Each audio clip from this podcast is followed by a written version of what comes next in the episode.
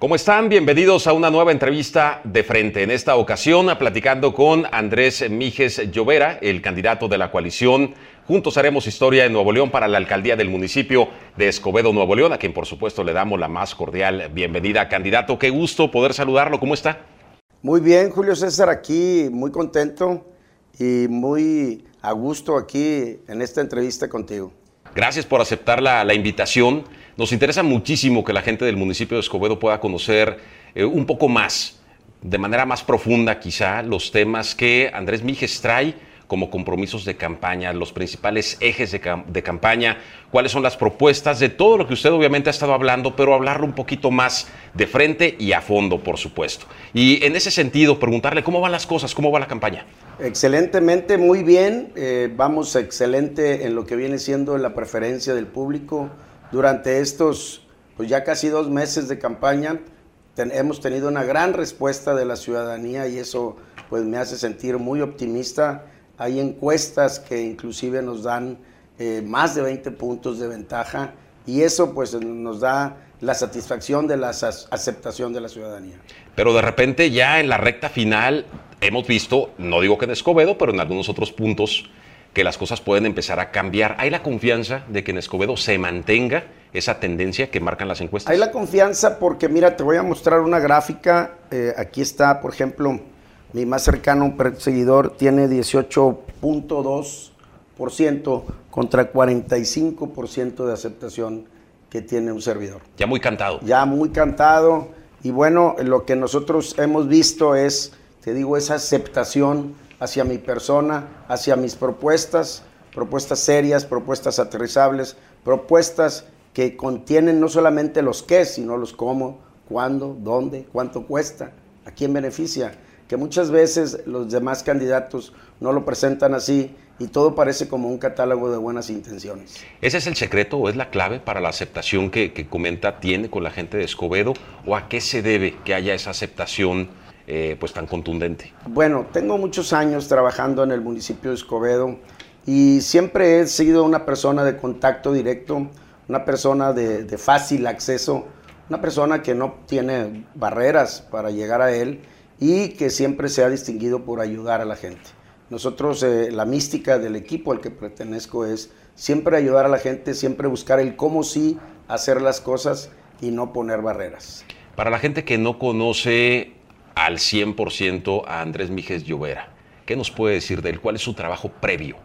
Mi trabajo previo, yo, eh, bueno, tengo cinco años siendo secretario del ayuntamiento, anteriormente había sido tesorero municipal, he sido funcionario en gobierno del estado, fui secretario privado de Benjamín Clarión cuando fue gobernador, fui director general de concursos de obra pública en el gobierno de Natividad González Parás, que como recordarás, pues es, es el último sexenio de las grandes obras, para que te des una idea, en ese tiempo se hizo la línea 2 del metro, la prolongación de la avenida Lincoln hasta García, la ampliación de Venustiano Carranza, la ampliación de Miguel Alemán, el río Santa Lucía, la torre administrativa, el interpuerto Monterrey, la red de CONALEPS, la red de universidades tecnológicas, el Museo de Historia Mexicana, el Asta Bandera. Son muchísimas obras que se hicieron en ese gobierno y que me tocó participar muy activamente tanto en la Secretaría de Obras Públicas como director general intersectorial y en la coordinación de proyectos estratégicos como director de concursos de obra pública.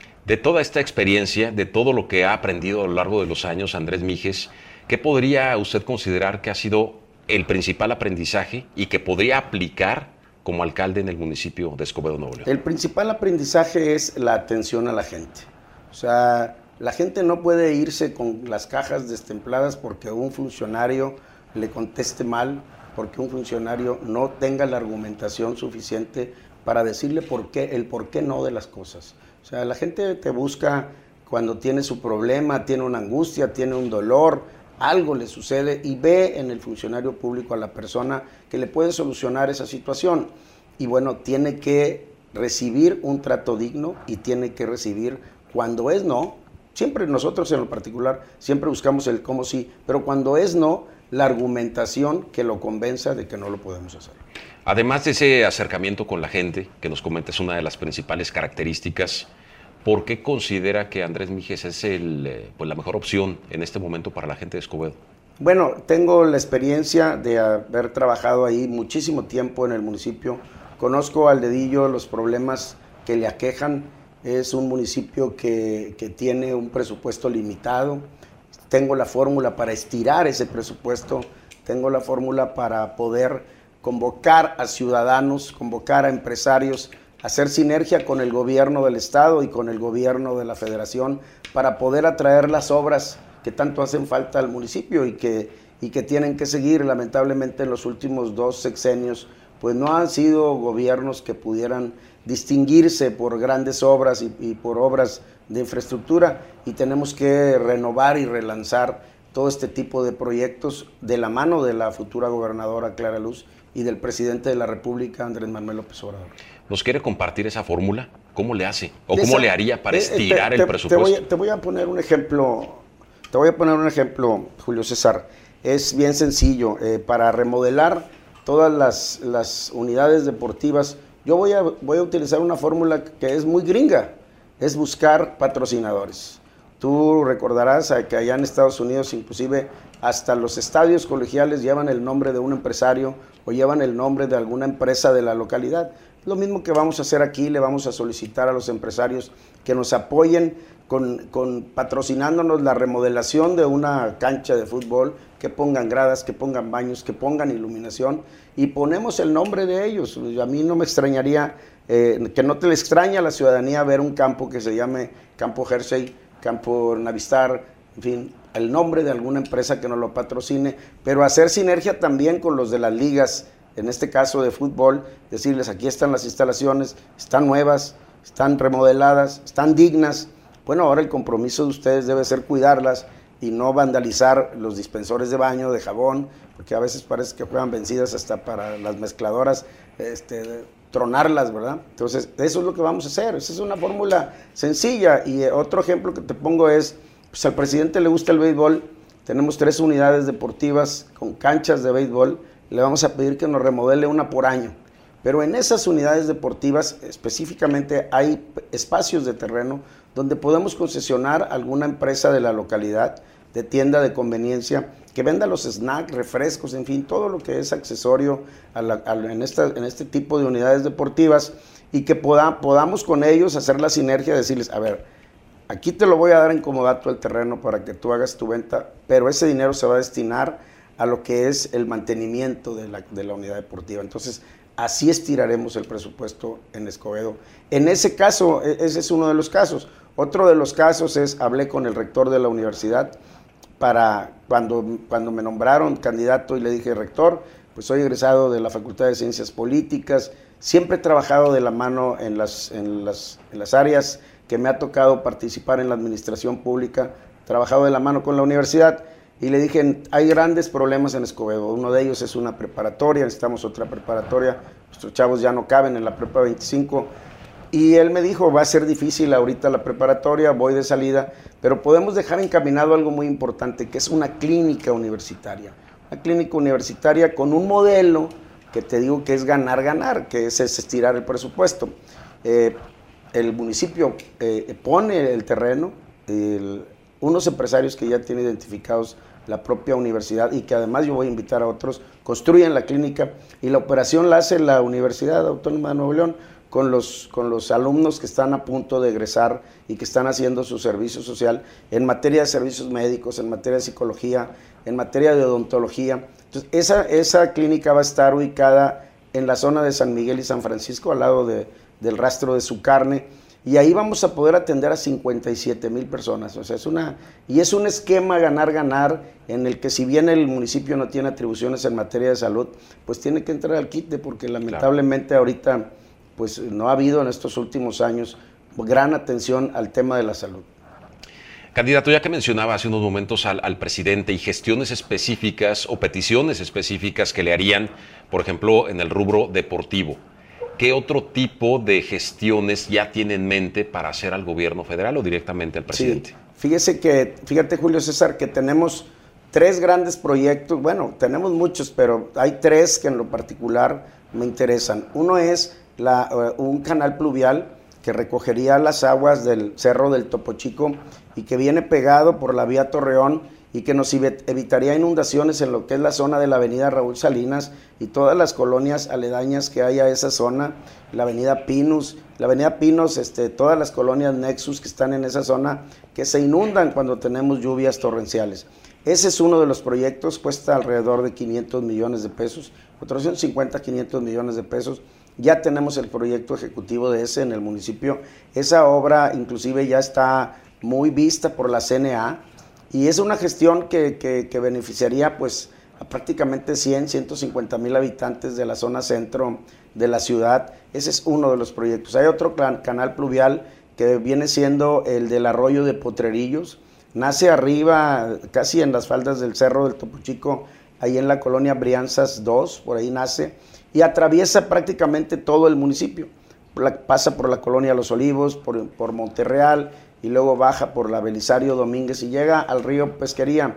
Y también ese, ese proyecto se lo presentaríamos al presidente. Son obras de gran infraestructura. Y otro grande proyecto es precisamente el, un paso a desnivel en la avenida Raúl Salinas que nos permita brincar el libramiento, la vía del tren y la autopista y que podamos con esa obra conectar a toda esa zona de la alianza en la que tenemos pues casi 100 mil habitantes, un poquito más. Haz de cuenta que tenemos un cadereita en esa zona y que precisamente ese accidente de comunicación, que son estas tres vías que mencioné, pues hacen muy difícil la comunicación por vehículo. Cuando hay un choque en el libramiento, pues nuestras, nuestros ciudadanos tardan a veces hasta dos horas en pasar a la alianza, eh, inclusive pues las llamadas de emergencia de bomberos, de Cruz Roja, de, protección civil, inclusive de la propia policía, pues se ven ralentizados en, su, en, su, en, su eh, en, buscar llegar a tiempo y no es posible que tengamos eso. Entonces, esa obra sí es muy, muy costosa, cuesta alrededor de 850 millones, ya tenemos un anteproyecto, tenemos un paramétrico de lo que cuesta y esa es otra de las obras a gestionar con el gobierno del estado y con la federación. Y yo voy a distinguirme por ser un alcalde que siempre ande con la mano estirada pidiéndoles dinero para hacer obras para beneficio de los ciudadanos de Escobedo. Me llama la atención en lo particular este tema que comenta de captar eh, eh, o detener de alguna manera eh, el agua que escurre ahí en las faldas del Cerro del Topo Chico. Con la crisis de agua que hay ahorita en Nuevo León, candidato, ¿se buscaría darle un uso a esa, a esa agua? ¿Es solamente contenerla y dejarla pasar? ¿Se buscaría algo más integral? Tengo que ser sincero, Julio César. Este, eh, yo me estoy abocando a solucionar el problema de la inundación. Claro. Pero ya que lo comentas, con mucho gusto tomo la idea y vemos a ver qué posibilidades hay de reutilizar o de qué manera utilizar esa agua, porque al final de cuentas va al río Pesquería y va a dar a la presa del cuchillo pero ya veríamos con los, con los especialistas qué se puede hacer. Hay que ver ahí si podemos tener algunos, generar algunos pozos de absorción, pero que el agua se pudiera almacenar, unos estudios muy especializados de mecánica de suelos, a ver si es posible, qué es lo que se puede hacer. Eh, candidato, todos los escenarios en un proceso electoral son posibles.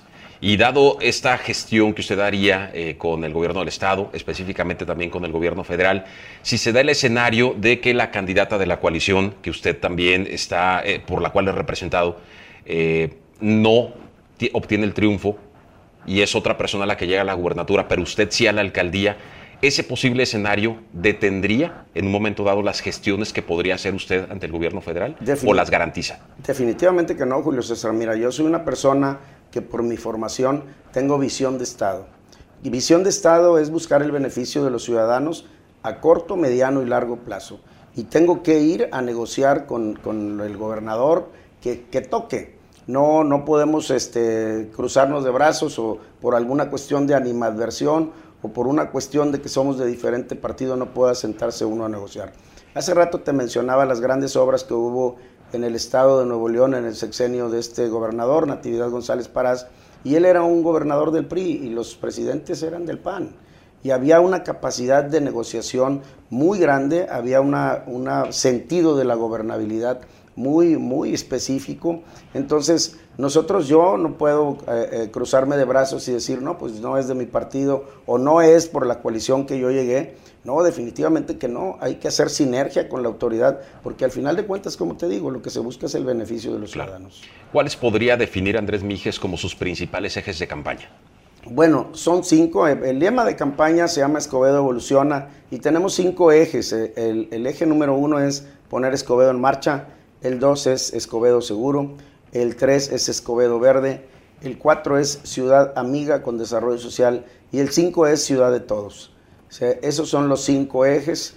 En el caso de Escobedo en Marcha, para mí lo más importante es echar a andar la microeconomía de la ciudad. Eh, lamentablemente hay negocios, micronegocios, son negocios de cochera o de banqueta que se perdieron por el COVID. Ahí hay este, eh, alrededor de 4 mil negocios, micronegocios que tenemos identificados. Hay gente que vende tortillas de harina, que vende tacos, tortas, ropa, venden snacks, venden, venden este, abarrotes y que poquito a poco se fueron descapitalizando hasta quedar prácticamente en ceros. Para este tipo de negocios tengo eh, destinados 6 millones de pesos, 3 al entrar en la administración, los primeros tres meses, y otros 3 después en el 2022 cuando empecemos a cobrar el predial, un estímulo de entre mil y tres mil pesos para que empiecen otra vez con sus negocios. Fíjate que eh, para que se dé una idea al público de lo que estoy hablando, en uno de los recorridos vi en, una cochera un puestecito todo polvoriento con su planchita y le pregunté a la señora, oye, ¿qué vendes aquí? Y dice, pues vendía, vendía tortillas de harina. Y le digo, luego, ¿qué pasó? No, pues me lo fui comiendo, vendía poquito y pagaba la luz, y vendía poquito y pagaba el agua. Y luego, no, pues hasta que troné. ¿Y, ya no lo pudo sostener. Ya no lo pude sostener. Le digo, bueno, ¿y con cuánto puedes volverlo a echar a andar? Dice, con 1.500 pesos. Con 1.500 pesos compro harina, compro manteca, compro Rexal, lleno mi tanquecito de gas y vuelvo a empezar a vender. ¿Y cuánto ganas? Le dije, ¿cuánto ganas, madre? Me dice, 150 pesos diarios. Y con eso ayuda a la economía. Lamentablemente, pues son también eh, familias que entre todos conjugan su ingreso.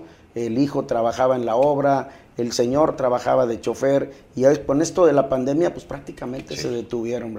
Esa microeconomía es la que yo quiero apoyar para que los ciudadanos de Escobedo vuelva a dinamizarse la economía cuando yo entre a la alcaldía, pues ya prácticamente todos vamos a estar vacunados. ¿Recibiría Andrés Mijes eh, finanzas lo suficientemente sanas y fortalecidas como para emprender este tipo de, las conozco perfectamente, perfectamente bien las finanzas, como te decía, tenemos 1.250 millones de presupuesto. La deuda del municipio de Escobedo es de las más bajas. Para que te des una idea, eh, tenemos 250 millones de pesos. Es una deuda de deuda a muy largo plazo. Está con Banobras, es con un solo banco. Eh, y para que te des una idea, San Nicolás tiene casi 2 mil millones de presupuesto y debe 1.100 millones, algo así. Monterrey tiene 6 mil y debe 2 mil millones, el 33%. Nosotros andamos alrededor del 20% de apalancamiento. Quizá es adelantarnos un poco, pero ¿contemplaría Andrés Mijes más deuda en los primeros meses de la administración? Fíjate que necesitaría llegar y ver qué es lo que pretendemos hacer, qué condiciones económicos sociales encontramos, no solamente del municipio, sino del Estado y de la Federación, si hay las condiciones para poder apalancarnos y hacer obras que beneficien a los ciudadanos, no le tengo miedo. Lo más importante, Julio César, es como te mencionaba hace un rato, es que yo voy a conjuntar a los empresarios. Yo no tengo miedo a hacer asociaciones público-privadas para hacer las obras que se necesitan. No hay dinero. Esa es una realidad y con el COVID hay menos dinero. Entonces lo que tenemos que hacer es conjuntar a todos, organizaciones de la sociedad civil, empresarios, ciudadanos, gobierno federal y gobierno estatal. Otro de los ejes principales que, comentaba, que no sé si sean en ese orden de prioridad. Primero era Escobedo en marcha. Escobedo en marcha. Además, o en segundo lugar, la seguridad. Escobedo seguro. ¿Ahí qué propone? Ahí, ahí lo más importante, digo, aparte de continuar con estos programas que, que puso en el primer plano, en el plano nacional Clara Luz Flores, como es la Prospol, como es la Justicia Cívica, Puerta Violeta, yo voy a hacer una redistribución logística de la policía. Precisamente por lo que señalábamos hace un rato, la ciudad se estiró cuando yo llegué había 50 colonias y alrededor de 100 mil habitantes, ahorita somos casi medio millón. Y, transitar de lo que es el límite con Apodaca hasta el límite con García, estás hablando de una hora y media de camino. Si bien te va, porque te digo que en el libramiento puede haber cualquier circunstancia y ya te atoraste. Entonces, ¿qué vamos a hacer? Vamos a poner dos centros integrales de seguridad ciudadana, uno en la Alianza, uno en la colonia Fernando Amilpa, que atiendan precisamente Poniente y Oriente. Y con esto vamos a reducir los tiempos de respuesta a llamadas de emergencia de entre 11 y 8 minutos a entre 3 y 5 minutos, pero también vamos a incrementar los rondines porque antes tenían que llevar los detenidos a la barandilla al C4. Entonces el traslado de casi 40 minutos y luego regrésate otros 40 minutos de su extremo al centro, porque el, el, C4 está precisamente en el centro del territorio Escobedo, pues eso hacía que se, se, quedara la gente sin seguridad, sin rondín de la, de la patrulla, y eso va a hacer que ahora incrementemos los rondines y en los cambios de turno también, esas horas valle que quedan entre 6 y 8 de la noche, porque el cambio de turno es a las 7, pues se va a reducir considerablemente.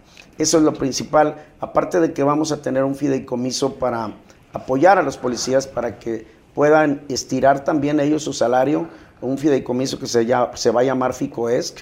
Ya tengo los empresarios, ellos nos van a apoyar con becas para los hijos de los policías, nos van a apoyar con, con reducción en, los, en, los, en las compras en restaurantes, en tiendas departamentales, en tiendas de conveniencia, en transporte. Entonces, esto va a ayudar a apoyarnos para que los policías no caigan en garras de la delincuencia organizada.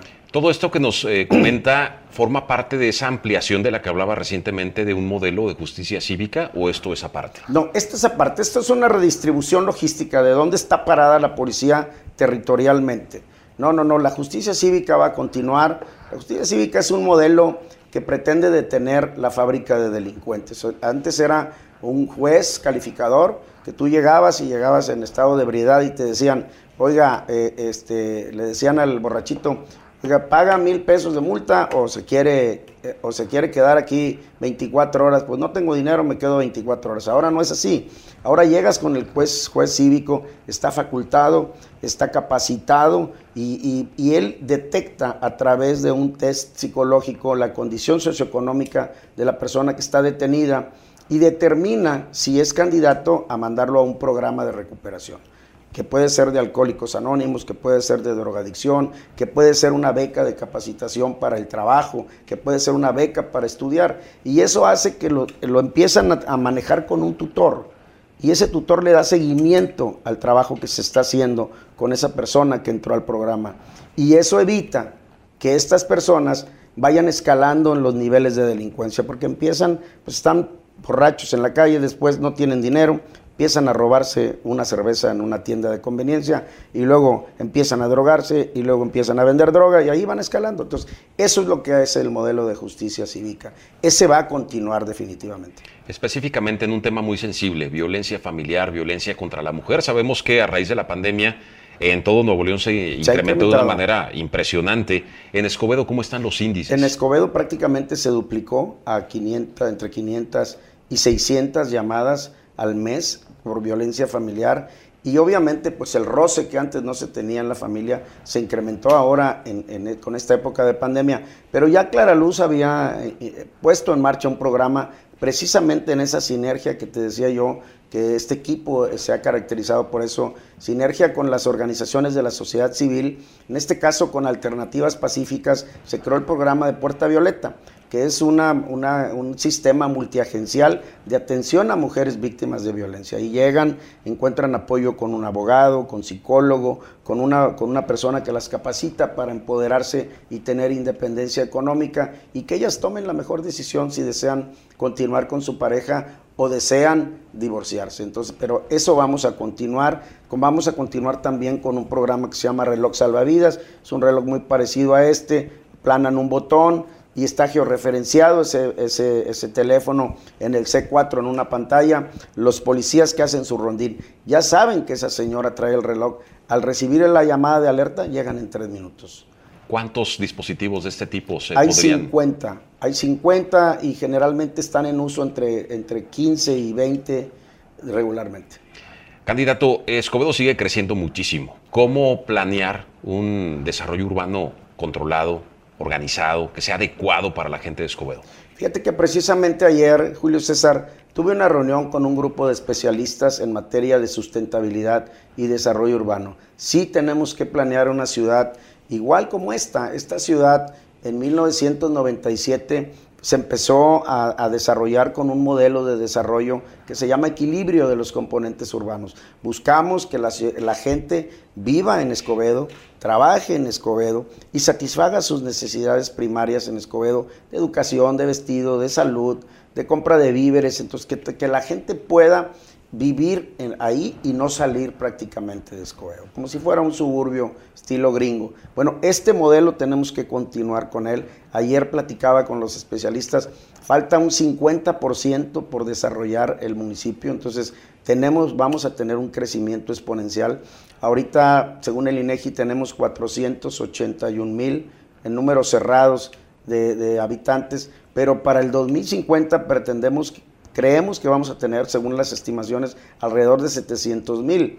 Entonces, eh, ¿qué tenemos que hacer? Continuar con este modelo de crecimiento, de equilibrio, buscar que las vialidades ahora incluyan el derecho de vía de la bicicleta para no estar tumbándole a carriles a la circulación existente, buscar eh, la, la sustentabilidad en el sentido de que tengamos, nosotros cumplamos con, el, con el, la norma que marca la Organización Mundial de la Salud de tener 9 metros de área verde por cada habitante. Esa norma la cumple Escobedo, vamos a continuar con ella. Vamos a buscar también ser muy estrictos, de hecho vamos a hacerlo, con la gente que contamine, por eso voy a crear una Secretaría de Medio Ambiente que articule todos los esfuerzos que ya hace el municipio a través de diferentes dependencias, porque sí, eh, no puede ser posible que dejemos una, una ciudad pues no habitable, no con buena calidad de vida a nuestros hijos. Es el eje de Escobedo Verde al que hacía referencia hace un momento. Es el eje de Escobedo Verde. ¿Qué más contempla este eje? Este eje contempla, primero que nada, la firma de convenios. La coordinación es muy importante, Julio César. La firma de convenios con el gobierno del Estado y con el gobierno de la federación. Mira, para que te des una idea del grave problema y la gente que nos ve se dé una idea del grave problema que tenemos en contaminación y la falta de atención que ha tenido por parte de las autoridades locales en lo particular, el presupuesto para destinado a medio ambiente es alrededor de entre 150 y 170 millones en el Estado. De un presupuesto que tiene anual de 100 mil millones el Estado, 107 mil en números exactos, solamente le destinan entre 150 y 170 millones de pesos. Entonces, hay una desatención total. Yo quiero firmar esos convenios para que el municipio tenga atribuciones, eh, eh, que le ceda atribuciones o pueda pueda tener las facultades que tiene el Estado y que tiene la Federación para atacar a las empresas contaminantes, más que atacarlas, hacerlas entrar en razón y con la norma y, que no violen la, normatividad ambiental y no nos contaminen. Otra de las cosas que voy a hacer es comprar equipo especializado. Voy a comprar drones infrarrojo, con, con, infrarrojo porque en las noches queman mucha basura alrededor del río Pesquería y nos contaminan el río Pesquería y voy a ser muy drástico con los que contaminen el río. Voy a buscar un programa de regeneración del río. Ahí se necesita mucho esfuerzo y mucho dinero porque ya hay demasiada contaminación en el río y son atribuciones de la, de la federación y, de, y del Estado. Y si tú si checamos en el Internet te vas a dar cuenta que entre los dos no tienen 40 inspectores para todo el Estado. Claro. es algo que, que el municipio tiene que entrarle al quite para poder tener un medio ambiente sano. Es todo un tema esto, ¿no? Del río Pesquería, porque más se tardan las autoridades en hacer limpia en alguna zona que la gente volver a ensuciar. ¿Hay sanciones en ese sentido? ¿Pretende implementar sanciones más estrictas? Sí hay sanciones, sí hay sanciones y yo sí pretendo implementar sanciones más estrictas. Voy a buscar cambiar el, el andamiaje jurídico para que la persona, el vehículo que sea detenido, en, este sentido, eh, contaminando, tirando escombro, tirando basura, pues dure un tiempo suficiente para que haga entrar en razón a las personas, quitárselos cuando menos tres meses, entre tres y seis meses, que no es posible, porque no hay, es bien difícil luego tener una remediación, una compensación, una mitigación de ese daño tan grave que están haciendo. Porque imagínate, van y echan basura, por ejemplo, hemos detectado camionetas que dan servicio a restaurantes, no de Escobedo, sino de Monterrey y de San Pedro, y van y tiran toda la basura ahí al río Pesquería. Entonces no se vale, no se vale, eh, voy a ser muy estricto ahí, también en el municipio le voy a pedir a los negocios que nos apoyen contratando gente especializada y que vayan y tiren la basura en los destinos como es IMEPRO de los Candidato, y si ya están detectados, ¿por qué no se les ha sancionado? Ah, no, sí hemos sancionado, lo que pasa es que las medidas siguen siendo muy bajas, o sea, solamente pagan una pequeña multa como una infracción de bando de policía buen gobierno y ahora va a ser una infracción de tema ambiental en el reglamento de protección al medio ambiente. Muy de la mano de lo que es medio ambiente y de un desarrollo urbano ordenado, organizado, eh, va pues el tema de la movilidad y de las vialidades. ¿Es un reto para Escobedo? Es un reto porque como te decía yo, eh, eh, nosotros empezamos a construir una ciudad de amplias avenidas. Para que te des una idea, en el 97 la avenida Raúl Salinas era como entrar a una calle del viejo este. Un carril por sentido, llena de hoyos, polvorienta. por un lado había establos, por otro lado había maizales y tierras de labor. Y, eran regadas con aguas negras. Y, y, cuando se empezó a construir esa avenida que es como luce actualmente, de ocho carriles, cuatro carriles por sentido, con camellón en medio, pues la gente decía que estábamos locos, que para qué construíamos una avenida que no llevaba a ningún lugar, porque empezaba en la avenida Sendero y terminaba en el libramiento. Y pues todo aquello era, eran terrenos en breña, ¿verdad? Y, así se empezó a construir esa ciudad. Entonces, sí tenemos que continuar con este modelo, con grandes, amplias vialidades, eh, que nos permitan que no tengamos problemas hacia el interior del municipio de, de embotellamientos. De hecho, en Escobedo nuestros problemas prácticamente empiezan brincando sendero. Vienes por la carretera Laredo y llegas a la avenida Universidad y ahí se detiene prácticamente el tráfico. Siempre a las horas pico nos detenemos en el lado de San Nicolás. Igual vienes por el sendero y entras a Barragán y está saturado Barragán. Entonces, ¿por qué? Porque las amplias vialidades que tiene Escobedo le permiten desfogar muy ágilmente su, tráfico y tener una buena movilidad. Vamos a continuar con ese modelo de tener amplias vialidades y a los desarrolladores, a los que vienen en este 50% por desarrollar, lo que les toque hacer, les vamos a pedir que sean amplias vialidades. ¿Transporte público sigue siendo un problema? El transporte público es uno de los principales problemas en Escobedo. No es atribución del municipio, pero el municipio debe ser coadyuvante en su solución. Yo tengo una propuesta para empezar a hacer carriles exclusivos para mejorar los tiempos de traslado y tener buenas instalaciones en lo que son los parabuses. Eso es algo que se puede hacer, como yo te decía, con el concurso de los, de, los, de los empresarios. En una empresa que se dedique a la mercadotecnia, pues podemos concesionarle los parabuses, tener parabuses dignos con internet, que tengan buena sombra, a veces están parabuses muy chiquitos no, eso es lo que pretendemos hacer. Sí, lamentablemente, este, ese es otro de los grandes temas estatales que lamentablemente no se les ha puesto atención en los últimos 12 años. Si mal no recuerdo, eh, eh, desde hace nueve años que no hay movimiento de tarifa, digo, que conste que no estoy de acuerdo, eh, no estoy diciendo que estoy de acuerdo con el alza de tarifa, solo estoy describiendo lo que sucede. Ustedes que no ha habido un alza de tarifa, tal vez en su momento la tarifa sí estuvo muy elevada, pero ahorita en estos momentos, hace nueve años, pues el diésel costaba nueve pesos, ahorita vale 21, la tarifa sigue siendo la misma. Y subieron eh, también los precios de las llantas, de las refacciones, las unidades de transporte, los seguros, todo ha subido, los salarios de los trabajadores. Y bueno, estamos atorados en un, en un gran dilema. Yo creo que ese es uno de los grandes retos que la próxima gobernadora va a tener que enfrentar. Me llamaba la atención que eh, a lo largo de esta plática en dos ocasiones ya comentó eh, modelo como un modelo gringo o como se hace en Estados Unidos. ¿Tiene eh, Andrés Mijes como que un modelo de ciudad al que quiere llevar Escobedo en los próximos años? Bueno, pues este el modelo ya lo comentamos, es el equilibrio de los componentes urbanos. ¿Pero de alguna ciudad en particular, de alguna ah, otra parte del mundo? No. Que quiero que Escobedo sea como tal ciudad. No, fíjate, este, no, no tengo un modelo en particular, pero lo que te digo es que este modelo es, similar a los suburbios de Estados Unidos. ¿Para qué existe el suburbio? Bueno, para que la gente viva ahí, ahí pueda trabajar. Este, esto que se llama equilibrio de los componentes urbanos es poder decirlo en números así para que haya un mayor entendimiento. Que el 35%, 40% sea habitacional, que el 30% sea industrial de uso de suelo y que el otro restante porcentaje sea comercial y de servicios. Entonces logras el equilibrio. ¿Qué sucedió hace muchos años? Lo recordarás, Julio César, que llamaban a Guadalupe la ciudad dormitorio. ¿Por qué? Construyeron puras casas y no equilibraron el uso de suelo, de poner espacios para fábricas, espacios para comercios y se hizo un verdadero relajo ahí en, en Guadalupe. Efectivamente. Ahora, con lo que conoce de las finanzas, regresándonos un poco, eh, Andrés Mijes de llegar a la alcaldía ve la necesidad de quizá incrementar impuestos municipales? Fíjate que estos se incrementan de acuerdo a la inflación en lo que viene siendo eh, eh, los, los el ISAI y las multas, eh, las multas de, de, tránsito, las multas por infracciones al bando de policía o buen gobierno.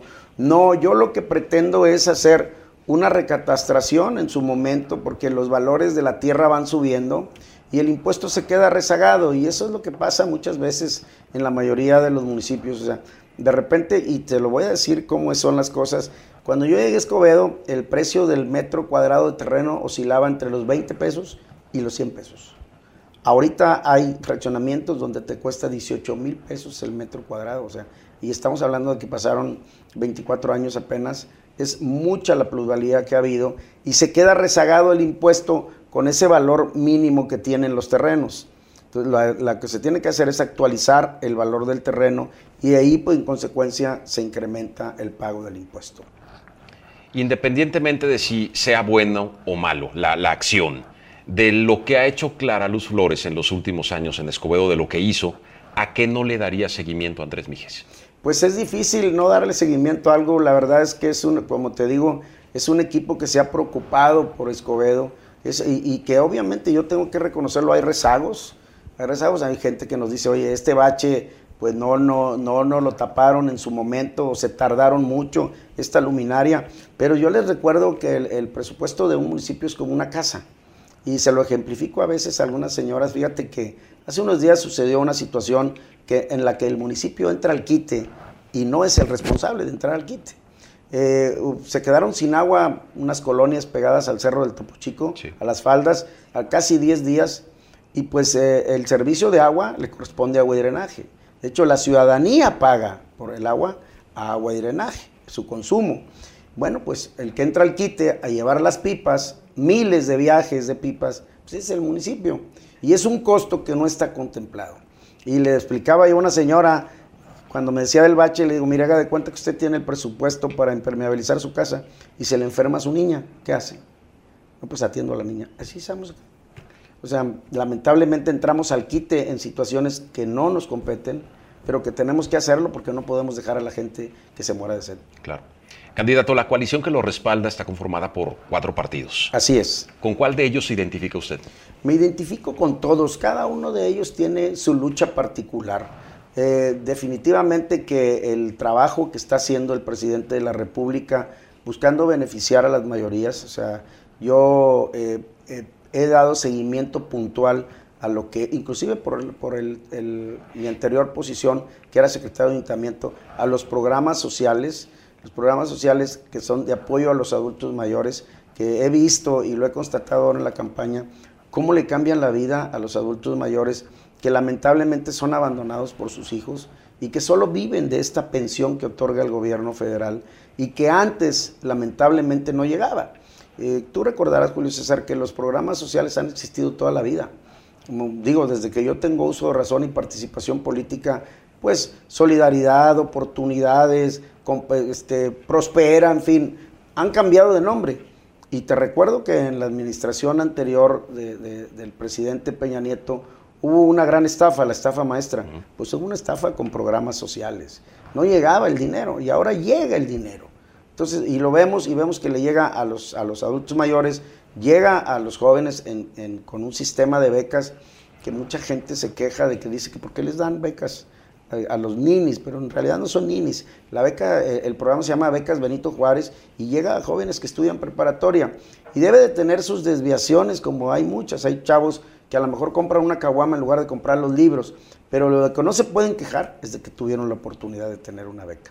Y también se apoya a jóvenes, a, personas con discapacidad, con capacidad diferente. Entonces, eh, y ese es en lo que concierne al, al, partido del presidente. Y luego, pues el Partido Verde yo me identifico definitivamente con, una, con un medio ambiente sano, con un medio ambiente, pues un futuro para mis hijos en el que puedan estar y respirar tranquilamente con esto del cambio climático, tenemos que tomar nosotros pues providencia de esta situación, ¿verdad? Y luego el Partido del Trabajo es un partido que ha luchado siempre por las causas de trabajadores, por las causas de gente que pues que tiene también condición social baja y que ha sido víctima de explotación y yo me identifico también con esas causas, ¿no? El partido Nueva Alianza, pues me identifico definitivamente con las causas de la educación y, que es, es, la base para formar mejores ciudadanos. Necesitamos formar líderes. Yo hace poco tuve una reunión con motivo del Día del Maestro y me comprometí a hacer una alianza con los maestros para ayudar a los chavos de Escobedo, chavos y chavas. Necesitamos eh, darles una, una visión diferente. No, yo siento que algo está fallando en la educación, lo percibo, este, eh, sobre todo porque la seguridad debe empezar en la familia. Eh, hay mucho abandono a, niños de 10, 12 años que andan a las 2, 3 de la mañana en la calle haciendo travesuras. No deben de andar ahí. Entonces yo les decía a los maestros, vamos a generar un programa en el que, eh, que se va a llamar La seguridad empieza en la casa. Y le vamos a enseñar a los padres a cómo educar a sus hijos, a cómo meterlos en cintura. Yo recuerdo que mamá mía a las 9 de la noche me decía, duérmete, y si no me dormía me daba tres nalgadas y me dormía bien calientito, entonces, y no pasaba nada, y en la mañana me despertaban y me decían, órale flojo, aquí no queremos flojos, estudiar, usted va a ser profesionista y aquí estoy. Disciplina. Y, no pasa nada, o sea, disciplina, solamente eso, y también voy a apoyar mucho a las escuelas, escuelas tienen que ser un espacio digno para los muchachos y para los maestros. ¿Qué respuesta tienen de los maestros ante este tipo de, posturas? ¿Hay apoyo del magisterio? Fíjate que sí, este, tuve una reunión multitudinaria este Día del Maestro y, yo gratamente halagado por la, respuesta de apoyo, de decir estamos contigo, con tu candidatura, nos gustó lo que nos dijiste, porque en realidad este, el maestro ha sido maltratado también en estos últimos dos sexenios, no les han cumplido, no puede ser posible que ellos se quejan mucho, dicen, no puede ser posible que venga de secretario de Educación alguien que no es del Estado y que no conoce los problemas del Estado, y, y ese es el tema magisterial que está muy fuerte pero yo les decía, por ejemplo, yo les decía, yo quiero hacer sinergia. Eso es una de las cosas que te digo, no es atribución tampoco del municipio en materia de educación. Me gustaría tener presupuesto para limpiar todas las escuelas del municipio, lo haría con gusto, pero no lo hay. Pero sí hay mecanismos, un mecanismo tetrapartita donde podamos pedirle al gobierno del estado que la, la, lo que viene siendo el mantenimiento más fuerte de las escuelas, que viene siendo pues las computadoras, el aire acondicionado, la impermeabilización, lo hagan ellos la limpieza de la escuela la hagamos con material donado por empresarios y que los padres de familia y los alumnos se comprometan a limpiar y el municipio apoyar con mano de obra en, esos, en esas situaciones que son un poquito más difíciles, cambiar vidrios que estén en los segundos, tercer pisos, cambiar también las luminarias, fin, recoger toda la basura y que hagamos esa sinergia. Yo creo que sí se puede, vamos a poner todo el empeño y toda la voluntad para que así se haga este programa en el que queremos un espacio digno educativo para nuestros hijos y la gente de Escobedo. Candidato, de los cuatro partidos, ¿usted ya milita oficialmente en alguno? Sí, yo me invitaron en Nueva Alianza, es el partido que me, que me, que me invitó a participar como candidato y pues me siento muy a gusto. ¿Fue por convicción? ¿La coalición se lo pidió a, como comentó Víctor Fuentes, que los estaban obligando a adherirse a uno en particular? Mira, yo te voy a decir una cosa y con mucho respeto para Víctor, nadie obliga a nadie a nada. Si no estabas convencido, pues, ¿para qué te metiste? A mí nadie me obligó, a mí me invitaron, me dijeron, oye, te vemos con el perfil, hay encuestas previas donde tú sales muy bien posicionado y te invitamos aquí en Nueva Alianza para que formes parte de la coalición. Y acepté con gusto, aquí nadie obliga a nada, nadie obliga a nada. ¿Qué opinión le merece la salida justamente de Víctor Fuentes, que también formaba parte de esta coalición? Pues es una decisión muy propia y, te digo, eh, eh, uno debe de tener convicciones.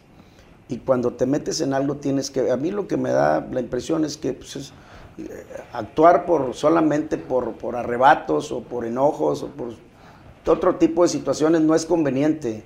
Al final de cuentas, yo creo que el más lastimado es la persona que tomó las decisiones y que después se arrepintió. Entonces, porque te muestras ante la ciudadanía tal como eres, inseguro e inmaduro.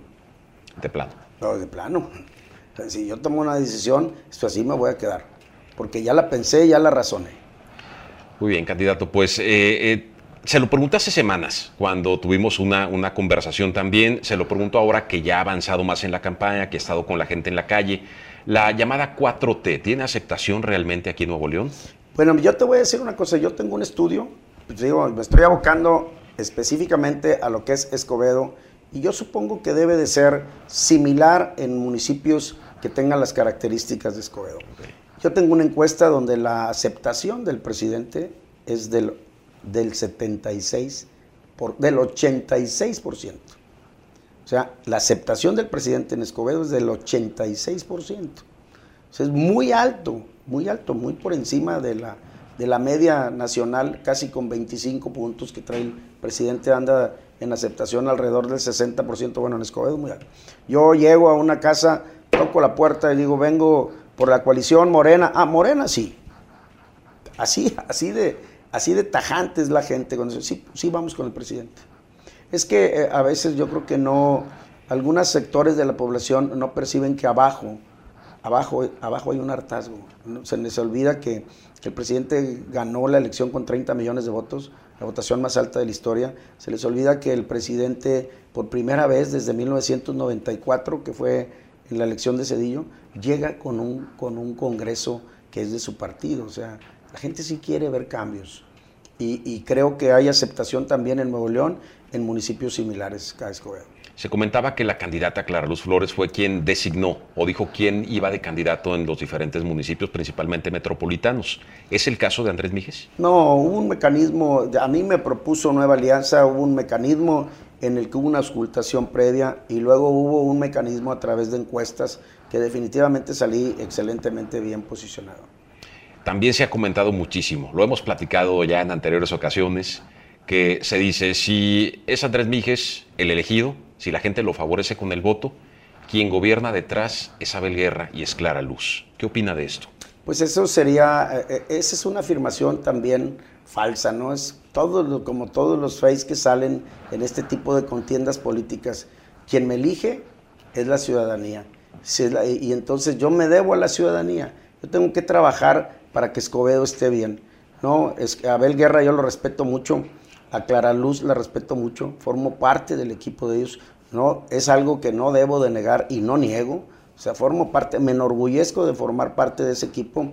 Yo te recuerdo a ti, Julio César, que Clara Luz, eh, eh, durante los últimos años que ha gobernado, ha transformado en materia de, seguridad al municipio. Recibimos un municipio que era gobernado por el crimen organizado. Yo en la primera, cuando me nombraron tesorero, en la primera administración de Clara y fui a, darle posesión al secretario de Seguridad. Los policías con metralleta en mano me la pusieron en la cabeza. Me dijeron, aquí gobernamos nosotros, así es que se van a ir despacito. Y poco a poco Clara Luz y este equipo fuimos sacando al crimen organizado de la policía y de la ciudad.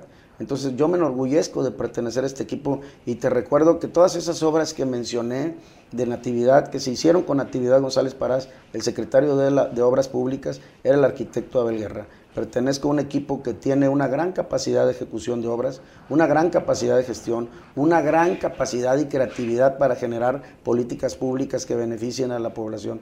Quien dice eso, pues son los que mis denostadores políticos que no tienen argumentos. Cuando no se tiene argumentos, lo más fácil es difamar, lo más fácil es insultar, lo más fácil es pues, que, echar a un lado todo lo que se ha hecho bien. ¿No tendría injerencia ninguno de los dos entonces en su gobierno? Definitivamente que no. Andrés Mijes, ¿cuál considera que es su principal virtud? Mi principal virtud es que soy así, soy abierto, soy una persona de fácil acceso y soy una persona muy asertiva, una persona que, que si Julio César viene y me dice, oye, ayúdame con esta situación y no se puede, yo te voy a decir por qué no se puede y, y no te voy a ayudar. No te voy a traer dando vueltas que vente mañana y pasado. Y ya ves que muchos políticos les dicen el hombre del mañana, ¿verdad? Porque vente mañana y vente pasado. No, no, no. Conmigo vas a encontrar una respuesta. Sí se puede, vamos a echarle para adelante. No se puede, no se puede. ¿Por qué? Porque hay un impedimento jurídico, técnico, hay un impedimento inclusive político. Yo a veces digo, oye, pues me estás pidiendo que ayude a los que me están tirando trancazos, pues como que no se vale, ¿verdad? Hay que ser asertivo con la gente y yo creo que eso es, eso es lo que hace que, que sea diferente la personalidad. Yo, por mi formación política, eh, eh, como te dije hace un rato, yo sí tengo sentido de lo que es, lo que es eh, visión de Estado, lo que es la gobernabilidad y de lo que es la negociación política. No estoy negado a nada. ¿Cuál sería su principal defecto? Mi principal defecto es que, bueno, era, era mi principal defecto, era muy ansioso, muy, muy este, rápido, hiperactivo. Este, estuve muy enfermo de COVID hace, pues ya en agosto del año pasado. Este, eso me hizo tranquilo, respira y, tomar, era muy acelerado, todo quería ser rápido y ahora no, ahora medito un poquito más las cosas, las medito más y eso es lo que, lo que, ese defecto ya se me quitó con este COVID. ¿Qué otro aprendizaje le dejó el haber estado en forma de COVID? Bueno, el aprendizaje principal que ya lo traía, ¿no? Que no nos llevamos nada. Este, estuve eh, con coágulos en los pulmones, llegué al hospital con 55 de oxigenación, a punto de entubarme. Los primeros tres días estuve semi inconsciente, o sea, no, no los recuerdo, los primeros tres días que estuve en el hospital. Y, y, la enseñanza es que no te vas a llevar nada.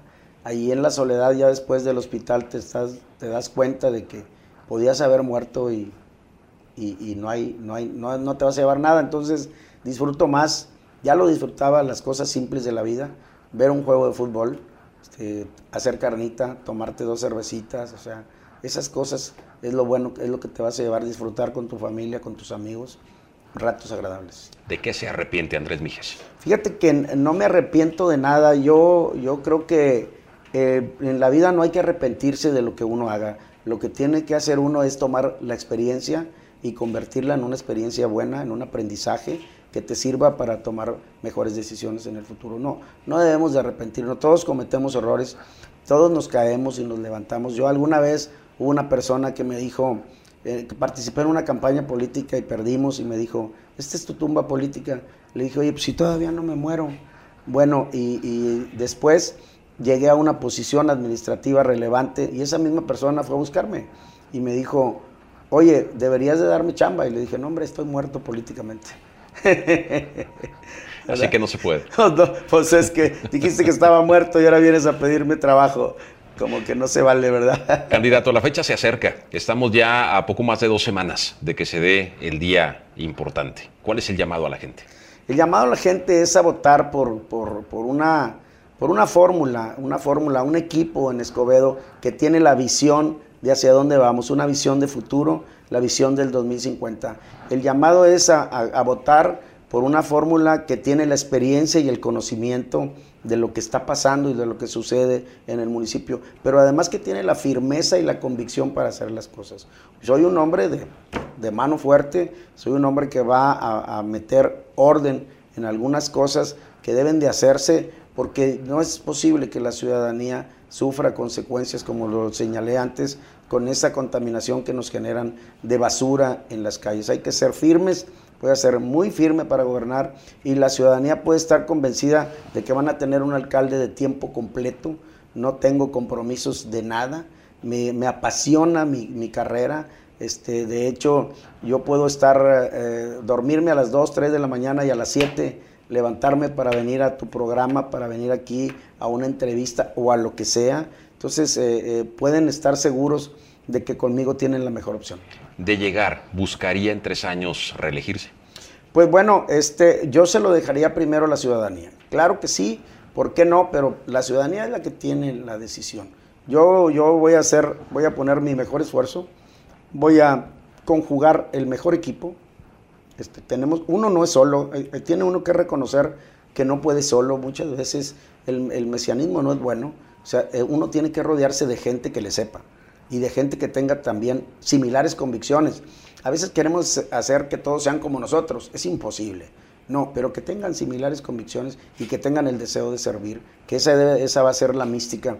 Puedes estar seguro de algo, eh, cuando llegue a la alcaldía, yo lo primero que le voy a decir a los empleados municipales y a los funcionarios municipales es que se debe tratar bien a la gente y no voy a tolerar quejas de maltrato hacia la ciudadanía. Candidato, le agradezco mucho haber estado platicando el día de hoy con nosotros. Gracias. Yo nada más quisiera por último mostrarte cómo votar por Andrés Mijes. Cómo votar por Andrés Mijes es, pueden votar, va a aparecer la boleta y, y pueden votar por Morena, pueden votar por el Partido Verde, pueden votar por el PT o por Nueva Alianza, tienen cuatro opciones. Mi nombre va a aparecer cuatro veces en la boleta, entonces también esa es una ventaja de que te parezca tu nombre más veces. Y, creo que el, estar en esta alianza me permite llegar a grupos que antes no estaban integrados políticamente y yo he logrado conjuntarlos, como te dije, con esta capacidad de negociación política. Tengo una, una planilla en la que hay cuatro miembros de Morena, cuatro de Nueva Alianza, dos del PT y dos del Verde, y, cumplí con todas las, las, las, paridades, tanto verticales como transversales, y, y logramos hacer un gran equipo, y todos están trabajando en la campaña. Muchísimas gracias. Muchísimas gracias a la gente de Escobedo. Un saludo para todos. Éxito. Gracias, Julio César.